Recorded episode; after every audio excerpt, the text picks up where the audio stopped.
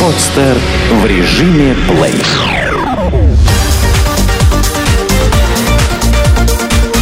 Банк.ру. Информационный дайджест. Кого набирают в коллекторы и сколько им платят? По данным экспертов, только с начала года спрос на специалистов по работе с просроченной задолженностью вырос более чем в два раза. Чаще всего на эту работу берут мужчин, имеющих опыт работы в силовых структурах. Какие еще требования предъявляют сборщикам долгов? По словам директора по исследованиям портала Headhunter Глеба Лебедева, должность коллектора в основном ищут мужчины в возрасте от 26 до 35 лет с высшим образованием, с опытом работы от 3 и более лет – Иногда среди соискателей встречаются представительницы прекрасного пола. Около 36% соискателей хотели бы получать месяц 20-30 тысяч, 25% соискателей 30-40 тысяч и 17% соискателей 15-20 тысяч рублей. Как заявили в ряде коллекторских агентств, специалист по работе с задолженностью должен иметь высшее, желательно юридическое и экономическое образование, уметь быстро анализировать ситуацию и противостоять внушению со стороны собеседника, обладать такими качествами, как пунктуальность, стрессоустойчивость, ориентированность на результат – как заметил гендиректор ООО МКК «Авторитет» Александр Царапкин, настоящий коллектор – это не профессия, а скорее внутреннее состояние души. В столичном коллекторском агентстве отметили, что для специалистов, ведущих переговоры с должниками по телефону, наиболее значимыми являются знания в области психологии воздействия, конфликт и стресс-менеджмента, а также отличная техника речи – Сотрудники, которые непосредственно встречаются с должниками, как отметили в коллекторской компании Soft Collection, должны иметь опыт работы в силовых структурах и опыт взыскания долгов. На эту должность берут исключительно мужчин. Начальник управления по работе с проблемными активами банка «Стройкредит» Марат Иксанов считает неправильным тот факт, что сотрудники служб взыскания в банках в 99% случаев формируются из выходцев силовых структур, так как они зачастую не обладают теми качествами, которые должны быть у коллектора. Хороший взыскатель, по его мнению, обязательно должен владеть основами юриспруденции, кредитной работы, психологии, математики, делопроизводства, а в идеале и бухгалтерии. Найти хорошего специалиста на должность коллектора, как отметили в ООО «Коллекторское агентство АКМ», сложно из-за отсутствия четких критериев поиска. К сожалению, понять, хорош коллектор или нет, можно только эмпирическим путем, то есть взяв его на работу и доверив какой-то участок. Руководитель отдела аналитики портала superjob.ru Валерия Чернецова отметила, что зарплатные предложения для специалистов по взысканию в Москве начинаются от 20 тысяч рублей – как правило, это предложение для начинающих коллекторов, работающих с задолженностью на первых этапах просрочки, не более 30 дней.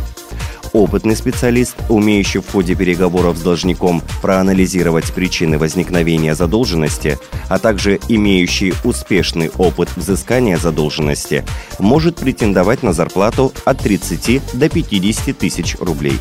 Максимальный уровень дохода коллектора не ограничен, так как зависит от размеров возвращенной задолженности. Например, в предложениях работодателей фигурируют цифры до 85 тысяч рублей в месяц. Можно ли доверять кредитным объявлениям на столбах? Объявления с текстом «Кредит за час», «Кредит безработным», «Наличные деньги за 30 минут» буквально усыпали все фонарные столбы и остановки крупных городов. А можно ли доверять этим предложениям? Справедливости ради отметим, что отдельные микрофинансовые организации, выдающие микрокредиты, тоже любят использовать для рекламы своих продуктов уличные доски объявлений. Да, ставка по микрокредитам может быть несколько выше, чем по обычным займам, но зато их действительно можно получить за короткий промежуток времени и при наличии одного паспорта. Но как отличить нормальных микрофинансистов, работающих в рамках закона, от обычных мошенников? Во-первых, любую микрофинансовую организацию можно проверить по государственному реестру, размещенному на сайте Федеральной службы по финансовым рынкам. В данном реестре на начало декабря 2012 года уже было зарегистрировано более 2400 микрофинансовых организаций. Во-вторых, серьезная организация, рассчитывающая вести долгий бизнес, всегда имеет постоянный офис, стационарные телефоны и сайт. А вот мошенники предпочитают вести разговоры только по мобильным телефонам. И если встречаются, то не в офисе, а где-нибудь на станции метро. Один из способов обмана может выглядеть так. Например, безработный клиент звонит по объявлению аферистов. Ему предлагают помощь в получении банковского кредита за небольшую сумму. Обещают подготовить пакет необходимых документов и получить одобрение в банке, используя свои так называемые связи. Через несколько дней с клиентом связываются и предлагают встретиться в городе для передачи документов. Клиенту передают липовую справку 2 НДФЛ, трудовую книжку, свидетельствующую, что клиент успешно работает и получает хорошие деньги. За свои услуги мошенники берут 10-15 тысяч рублей и отправляют в банк, уверяя, что уже со всеми договорились. В банке, понятное дело, клиента с поддельными документами быстро вычисляет служба безопасности. И хорошо, если просто откажет в кредите, навсегда испортив ему кредитную историю. А ведь могут и вызвать сотрудников полиции за то, что клиент пытался совершить мошенничество, получив кредит по липовым документам. Поэтому будьте очень осторожны, набирая номер из столбового объявления. А лучше не искушать судьбу и брать кредит, оставляя онлайн-заявку. В этом случае банки сами вам будут звонить, предлагая свои лучшие продукты.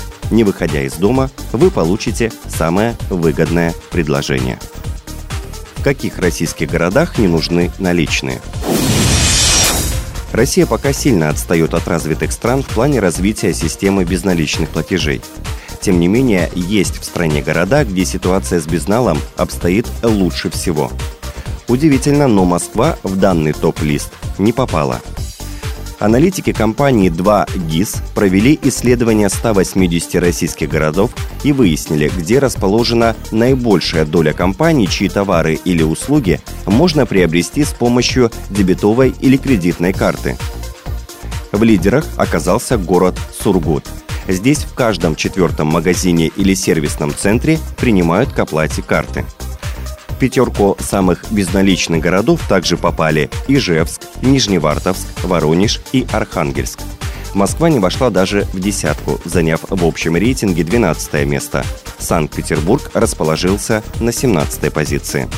Как объясняют эксперты, в северных городах зарплаты более высокие, и их довольно накладно выплачивать наличными.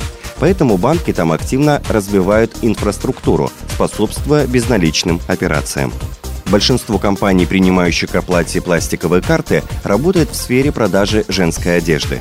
Также активно используют безналичные платежи аптеки, обувные магазины, точки реализации мобильных телефонов.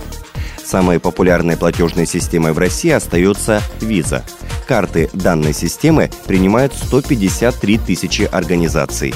Немного отстает MasterCard. Ее карты принимают в 134 тысячах организаций. Россия по объемам безналичных платежей сильно уступает развитым странам. Так, доля наличных денег в российской экономике почти в три раза выше, чем в Европе. Но чиновники лелеют планы по постепенному ограничению наличных в обороте. Так, летом этого года появился проект Минфина, согласно которому с 1 января 2014 года покупки стоимостью выше 600 тысяч рублей должны проводиться только безналичным путем.